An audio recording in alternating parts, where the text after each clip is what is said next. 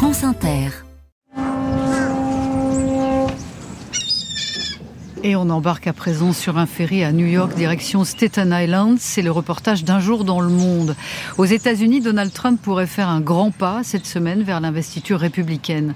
Les sondages lui prédisent une victoire facile dans la primaire de Caroline du Sud, l'État dont Nikki Haley, son opposante, fut pourtant gouverneur. Malgré ses multiples affaires judiciaires, le milliardaire reste adulé par des millions d'Américains, jusque dans certaines parties de New York, une métropole pourtant acquise de très loin et de longue date aux démocrates.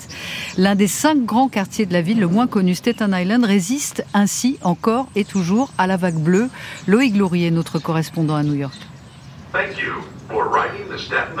À 25 minutes de ferry du sud de Manhattan, Staten Island ne ressemble pas à l'idée que l'on se fait de New York, quartier le moins urbain et le moins peuplé de la métropole. C'est aussi le plus rouge dans une ville qui avait voté aux trois quarts pour Joe Biden en 2020.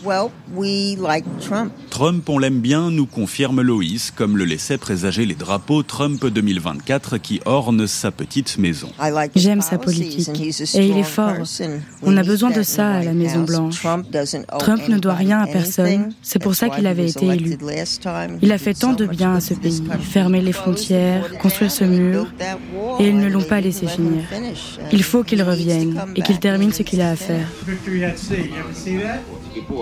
Ancien marine et fils de marine, John, son époux, garde un œil sur un documentaire consacré à la bataille de Guadalcanal et se souvient d'un Donald Trump beaucoup plus jeune. Le père de Trump possédait les immeubles de l'autre côté de la rue. et on vivait là après notre mariage. Je voyais Donald Trump se balader avec son père. Et Donald était respectueux. Vous savez, on a même visité son casino, on l'a vu passer dans le couloir. Ses politiques fonctionnent, c'est un businessman. et ce pays doit être dirigé comme un business.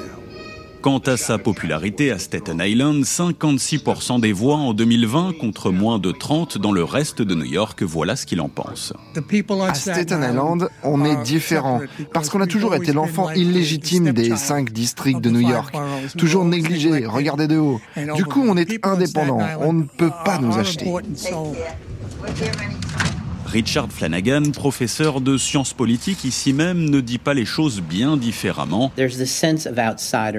Les habitants de Staten Island ont cette impression d'être à l'écart.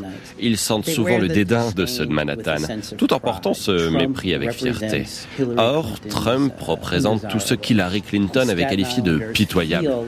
C'est comme ça que les gens ici pensent qu'on les considère et c'est pourquoi Trump est leur héros.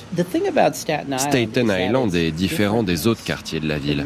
Mais par bien des aspects, cette île ressemble bien plus au reste du pays que New York elle-même. Staten Island serait un petit morceau de Midwest en somme perdu dans la grande ville. À un détail près toutefois, ici le vote Trump comptera pour du beurre lors de la présidentielle puisque l'État de New York restera bleu quoi qu'il arrive. Jim, client de cette pizzeria, a voté deux fois pour Trump mais s'abstiendra donc en novembre. Il aurait vraiment pu être élu s'il n'avait pas un tel ego. Son ego est plus gros que le monde. Ses politiques n'étaient pas mauvaises, si seulement il ne parlait pas autant. Nous dire de nous injecter de la javel, franchement, il est son pire ennemi. Trump ou pas Trump, en 2024, Staten Island restera un îlot conservateur à New York et un quartier à part.